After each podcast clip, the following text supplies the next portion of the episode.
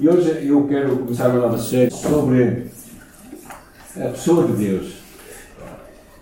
Vai ser uma aventura, irmãos, nós tentamos, tentamos conhecer Deus. Então vai ser, vai ser durante sete semanas, vamos dar umas pequenas pinceladas sobre quem Deus é. E uh, eu espero que para mim é sempre um grande desafio. É? Houve um homem que tocou a minha vida profundamente. Foi o padrinho de casamento da minha esposa, nosso amigo, chamado Pedro Muniz. Foi também professor do Ismael. Um homem simples, que amava Deus.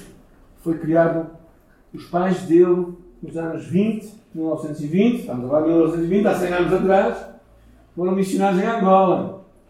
E ele foi criado em Angola, como criança e cresceu lá. Eu acho que aí que o Zé também até chegou a conhecer, uh, chegou a conhecê-los a eles lá em Angola, o Peter e a Ruth Moinho. E, uh, eles, ele era um homem que amava Deus, que amava conhecer Deus. E, uh, e quando nós começamos a pensar quem Deus é, é verdadeiramente fascinante. Eu espero que vocês possam acompanhar, mas certamente precisamos de muita graça do Senhor. Que o Senhor Fala a nossa vida, o nosso coração nesta tarde. Amém. Três amigos estavam a ter um tempo juntos. No café, de repente, no meio da conversa, saiu um tempo de abertura entre homens que é muito raro.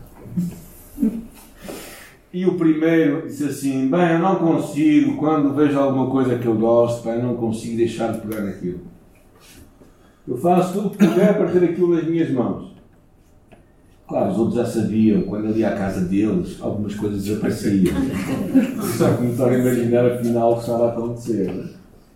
Bem, o outro abre o jogo também, diz assim, pois, às vezes eu estou no computador e perco-me lá dentro. Ou começa a ver filmes e. É um filme. Como se diz em bom português.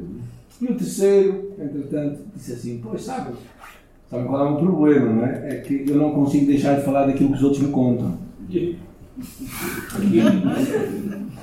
Agora, agora eu pergunto-vos, qual desses três vocês confiavam? Nenhum deles não. Nenhum deles.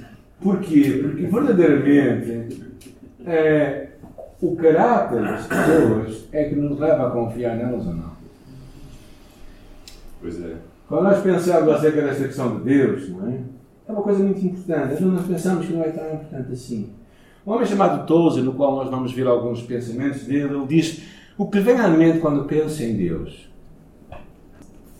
Poderíamos predizer o futuro espiritual dessa pessoa. Ou seja, aquilo que tu pensas acerca de Deus vai definir a tua caminhada com Ele. Num livro também de uma, outra, uma mulher chamada Anna W. Smith, tem um, um livro chamado Deus de toda a Consolação. Ela diz uma coisa muito interessante. Ela diz: a questão vital de todas as eras e de todos os corações humanos é qual é o nome de Deus. Na verdade, o destino de toda a humanidade depende da resposta a esta pergunta: quem é Deus? Porquê? Porque, na verdade, o caráter do governante é que vai dizer se as pessoas vão ser ou não bem, vão ser bem governadas. Não é? E, claro, o caráter de Deus que governa o universo é importante. Se ele for um bom Deus, quais vão ser os resultados? E se ele for um mau Deus, perverso, vingativo? Então, o que tu pensas de Deus é muito importante. Porque é assim que tu vais agir com ele. Se hoje eu te perguntasse quem é Deus para ti, o que é que irias responder? Bem, eu sei o que vocês iriam dizer. Possivelmente aquelas frases que nós todos sabemos já, que Deus é omnisciente, omnipotente, Deus sabe todas as coisas, Deus é perdoador, Deus é amor. Isso nós dizemos assim da boca para fora, mas será que verdadeiramente é isso que nós pensamos acerca de Deus? Ou seja, se formos honestos, verdadeiramente acreditamos nisso, irmãos, Dar uma pequena caminhada hoje, porque é só um pequeno passo. Será que realmente nós acreditamos, no fundo, naquelas verdades? Por exemplo, quando nós dizemos que Deus é omnisciente, que Ele conhece todas as coisas, será que isto traz algum conforto à tua alma quando tu passas por limitações e por dificuldades? Será que tu realmente deixas que entre no teu coração que Deus sabe o que tu estás a passar. Naquele momento tu achas que Deus está a pensar em outras coisas. Na verdade, é, convém que aquilo que nós pensamos de Deus seja mais coerente com aquilo que Ele é. Porque senão nós pensamos uma coisa e Deus é outra. E esse é o problema de muitas pessoas. Por isso, é muito importante que este relacionamento com Deus seja, seja coerente. Ou seja, nós nos relacionamos com Deus que é o que nós pensamos que é, e esse pensamento é coerente com aquilo que Deus é. E Ele é verdadeiramente aquele Deus. Se não, pensem comigo, naquele episódio, quando, quando Moisés fala e, e, e, fala com Deus e diz assim: Olha, quando eu for ter com os filhos de Israel, eles disserem: O vosso pai me enviou a vós, e eles me disserem: Qual é o seu nome? O que é eu vos vou dizer? Afinal, quem és tu? O que é que eu lhes vou dizer que tu és? Quem és tu, afinal? Porque ele sabia que o nome significa o caráter. Quem a pessoa era, verdadeiramente. Não é? Então, eles estavam importados que o que e ele ia dizer quem era Deus, qual era o caráter de Deus. E é interessante quando nós lemos os Salmos, e reparem neste Salmo, só neste Salmo. Em ti confiarão os que conhecem o teu nome, porque tu, Senhor, nunca desamparaste os que te buscam. Buscas a Deus. O que é que ele diz? Deus nunca te vai desamparar. Acreditas nisto? Agora, estão a ver como é importante conhecer Deus? Porque aqui diz uma coisa incrível.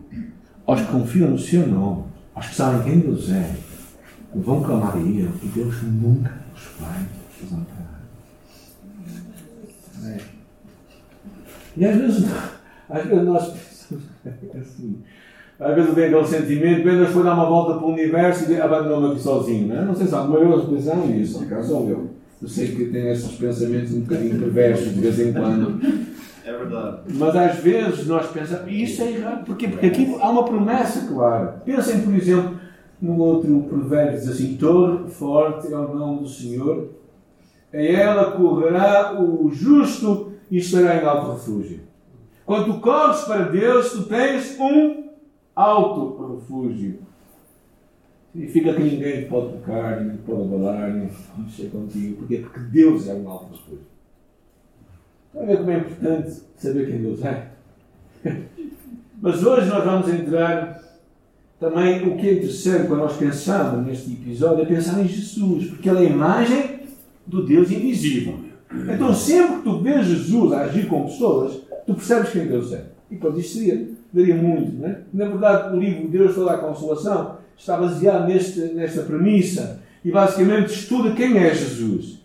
Mas eu vou, vou um outro caminho. Vou estudar quem é Deus na sua essência global. E, uh, mas lá no episódio Jesus, perguntaram a Jesus, não é? Em verdade, e ele responde, em verdade, eu, em verdade eu vos digo que antes que Abraão existisse, eu sou. O que é que significa este eu sou? O que é que inclui este eu sou? Inclui tudo o que o homem deseja, tudo o que o ser humano necessita. É como que um cheque em branco de um Deus que é riquíssimo e que pode vir ao nosso encontro nos dar tudo o que nós verdadeiramente precisamos. Quando Ele diz Eu sou, significa que Ele é a nossa força, que Ele é a nossa sabedoria, Ele é a nossa justiça, Ele é a nossa salvação, Ele é tudo em nós. Tudo, tudo, tudo. E se calhar um dos problemas maiores que nós passamos antes de entrarmos no tema quem é Deus, nós já estamos a aquecer, não é? Nós estamos a quem é Deus é, é verdadeiramente pensarmos naquele. Há um episódio nos Salmos que diz assim: O homem do coração decaído trata Deus como um igual. Às vezes nós não pensamos bem quem Deus é, pensamos que Ele é alguém igual a nós. E isso mostra o nosso coração decaído. E verdadeiramente, basicamente, nós às vezes, eu acho que todos nós temos um pouco de idolatria, temos uma ideia, uma imagem de Deus que não é coerente com aquilo que Nós, evangélicos, fugimos da, da idolatria visual, mas todos nós temos a nossa falsa imagem de Deus. Um Deus construído à nossa imagem e semelhança, que não é certamente Deus. E o que acontece é que noções erradas de Deus levam-nos a um falso relacionamento idólatra e certamente irá afastar da fé verdadeira. Se não, pensemos juntos. Hoje corre muito uma ideia de que Deus é tão amoroso que no final da história Deus vai salvar todos. Ninguém vai ser castigado. Não sei se ouviram isso por aí. Há muitas igrejas que hoje, chamadas evangélicas, que pregam que o inferno é simplesmente uma figura de estilo. Isso não existe. Mas a Bíblia fala para dizer isso. Então o que acontece basicamente é que nós vamos criando um Deus à nossa imagem e semelhança, à, nossa, medida da nossa cabeça. Então é importante nós irmos de encontro a este Deus e ver como é que isso pode afetar a nossa vida. Porquê? Porque conhecer a Deus é possivelmente o maior livramento que nós poderemos ter para não prosseguirmos numa falsa fé. Então, o que eu quero convosco neste bocadinho de tempo que vamos ter hoje é é começar a entrar neste mundo vasto que é conhecer Deus. Vamos começar pela primeira coisa. Ah, então. Deus sempre existiu. Certo? A autoexistência de Deus. Deus é autoexistente e Ele é suficiente. Ele não precisa de ti nem de mim. Às vezes eu ouço pessoas dizer: Ah, Deus criou o homem porque precisava. Deus não precisa de ninguém. Se ele precisasse, ele não era autossuficiente. Deus criou-nos para nos amar, certamente, mas não porque precisava de nós. Ah, e há uma. Em todas as. Em todas as. Os atributos, nós temos uma oração que vamos fazer juntos, está bem?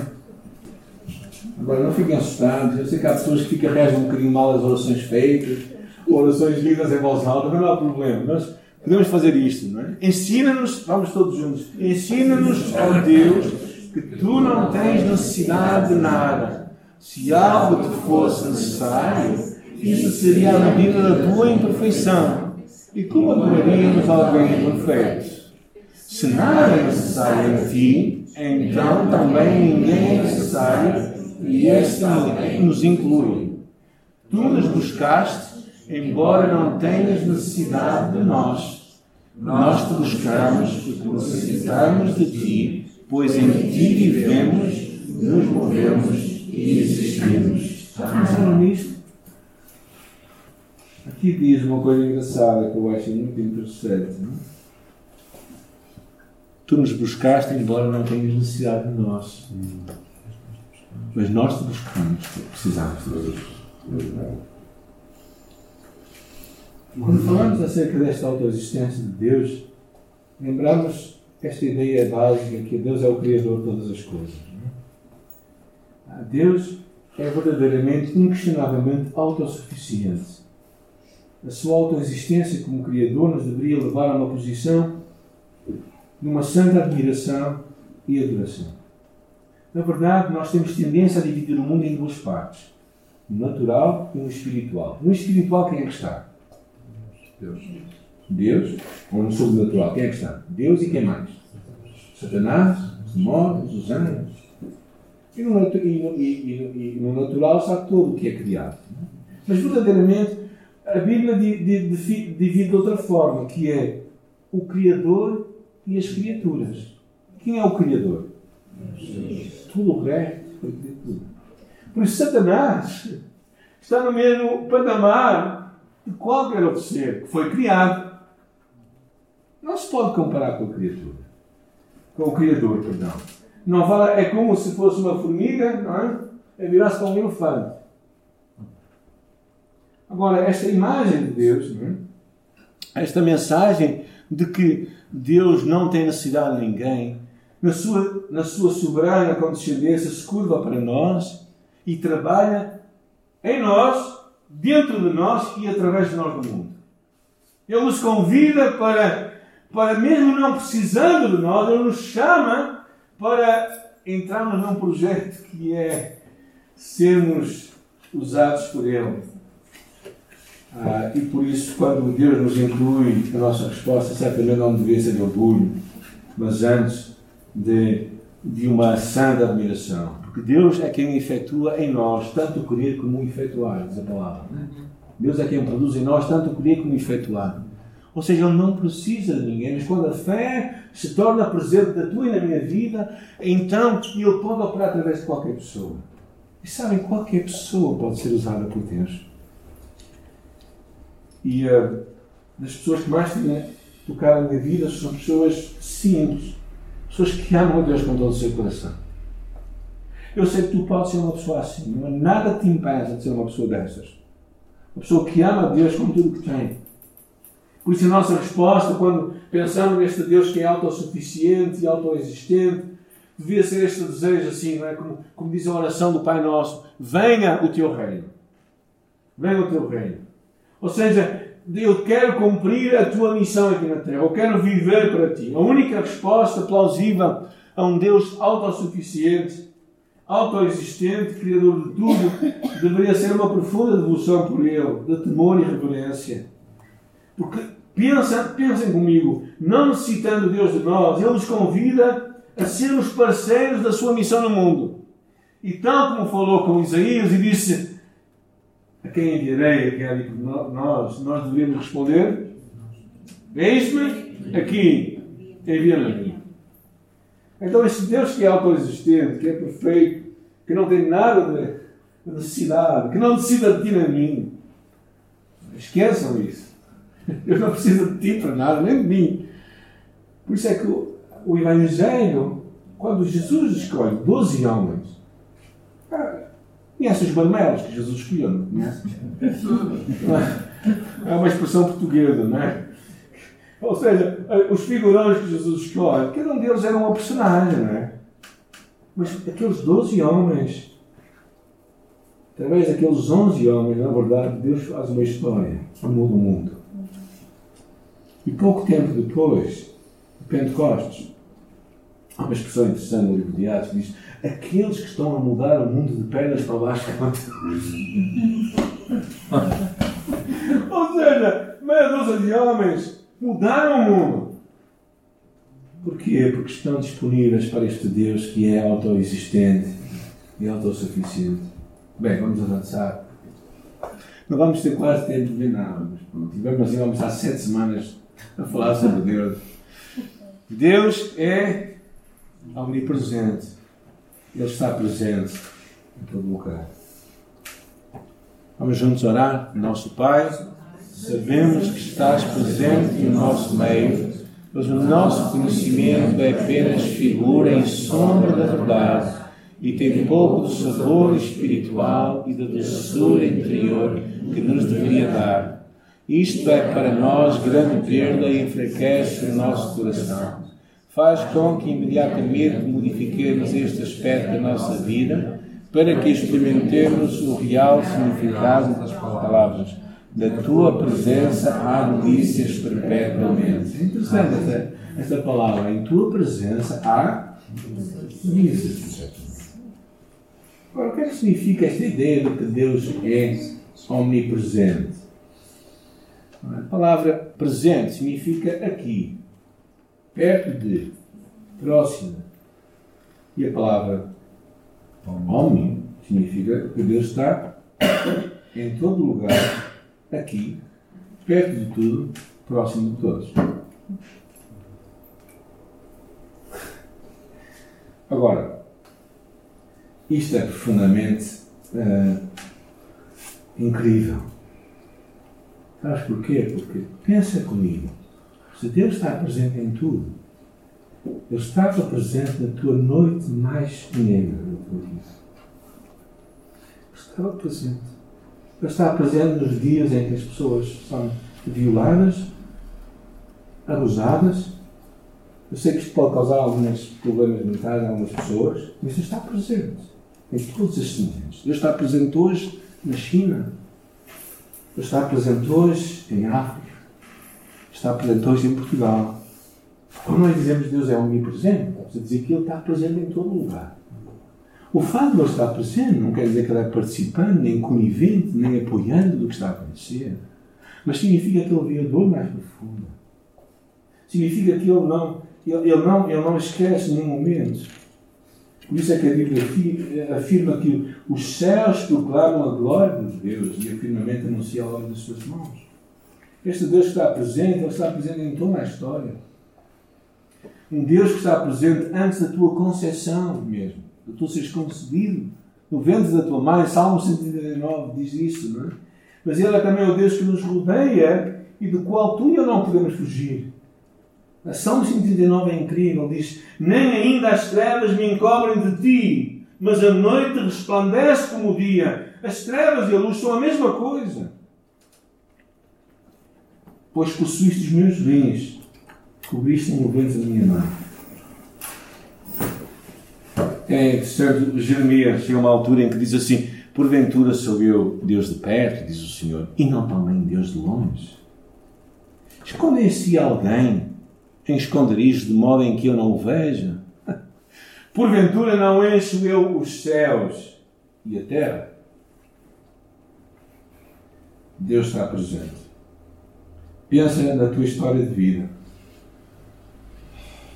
Podes encontrar um Deus omnipresente, sempre presente contigo em todos os momentos. Hoje, estando tu a passar o que passares, vivendo o que vives hoje, está ao teu lado, sempre presente.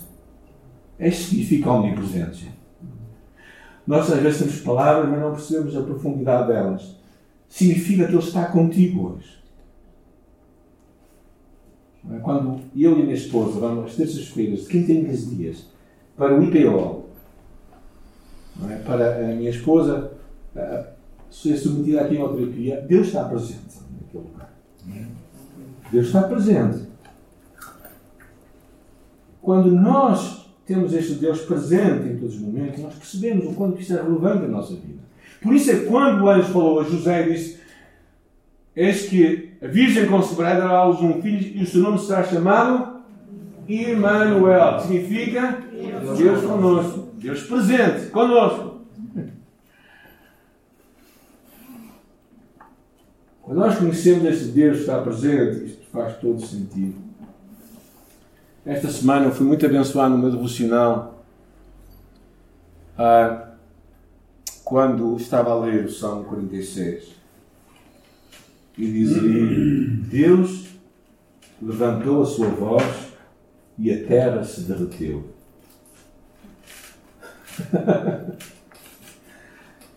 o Senhor dos Exércitos está conosco. O Deus de Jacó é o nosso refúgio. Aquietai-vos. É a de Deus. Eu estou impressionante esta, esta frase aqui no versículo 6, quando diz: Deus levantou a sua voz e a terra se derreteu. Este universo que é uma coisa incrível e poderosa, derrete-se à luz de Deus. E por isso nós podemos ficar quietos, calmos, seguros nas suas mãos. Completamente seguros. Porque Ele está presente. É isto que significa omnipresente.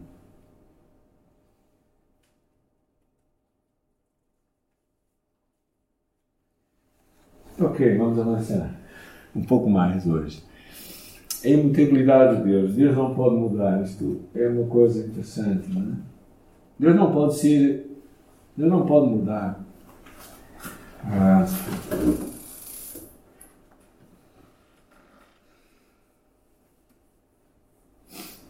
Cristo, nosso Senhor, tu tens sido a nossa habitação em todas as gerações.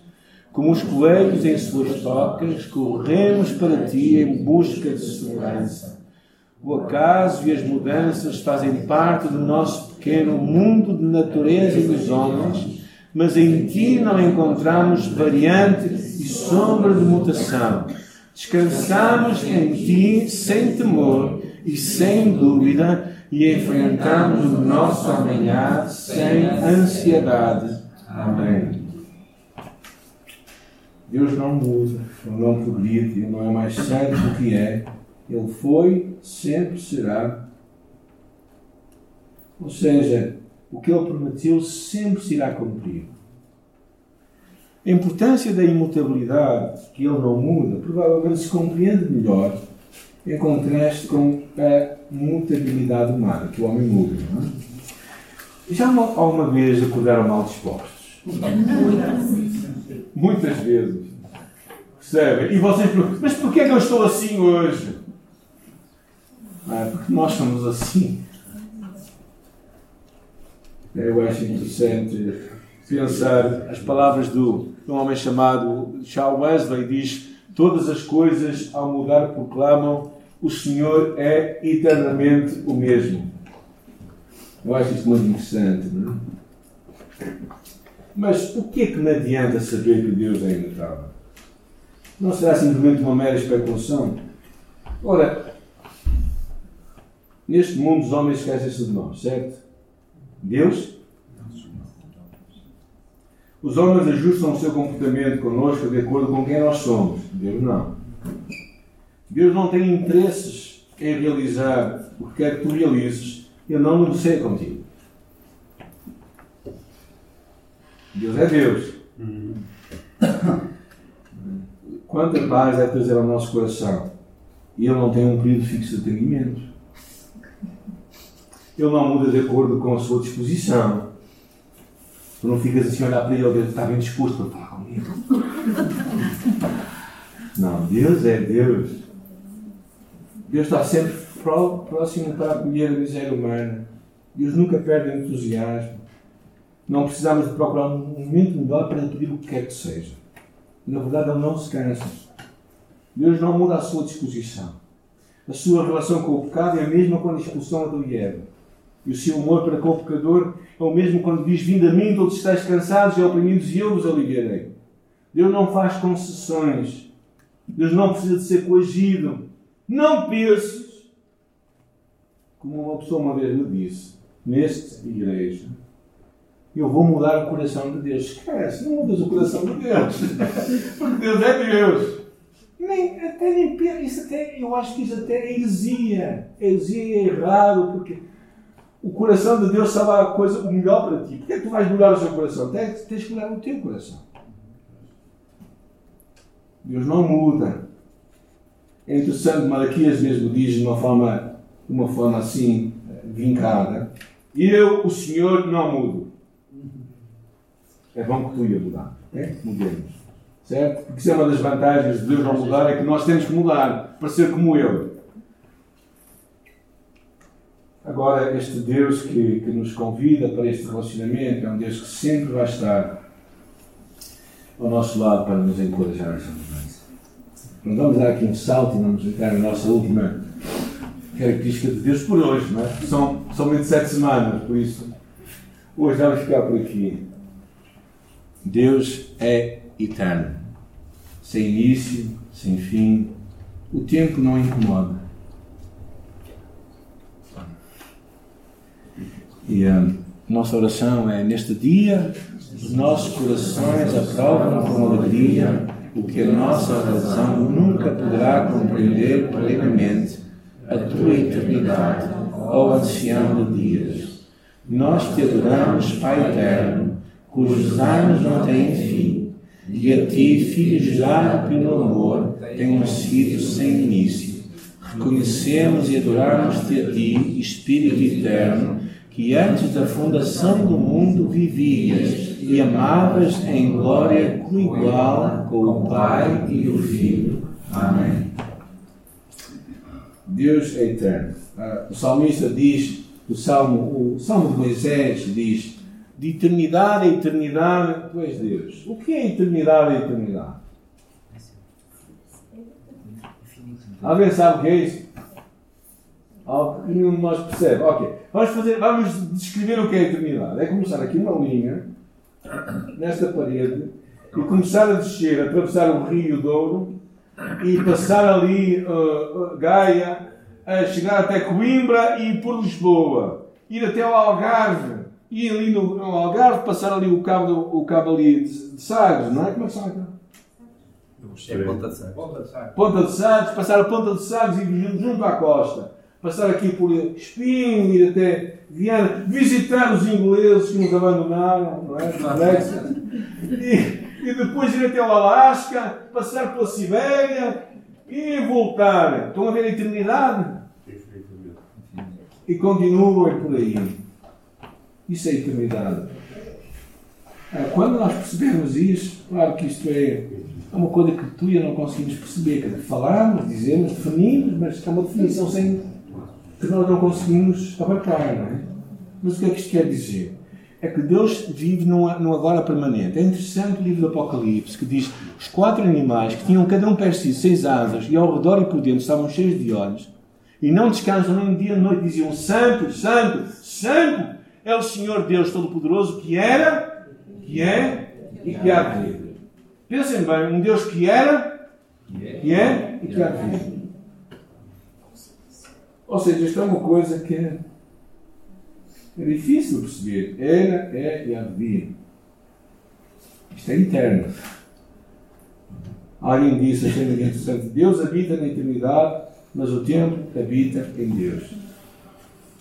Ou seja, Deus já viveu o nosso amanhã, assim como viveu o nosso ontem.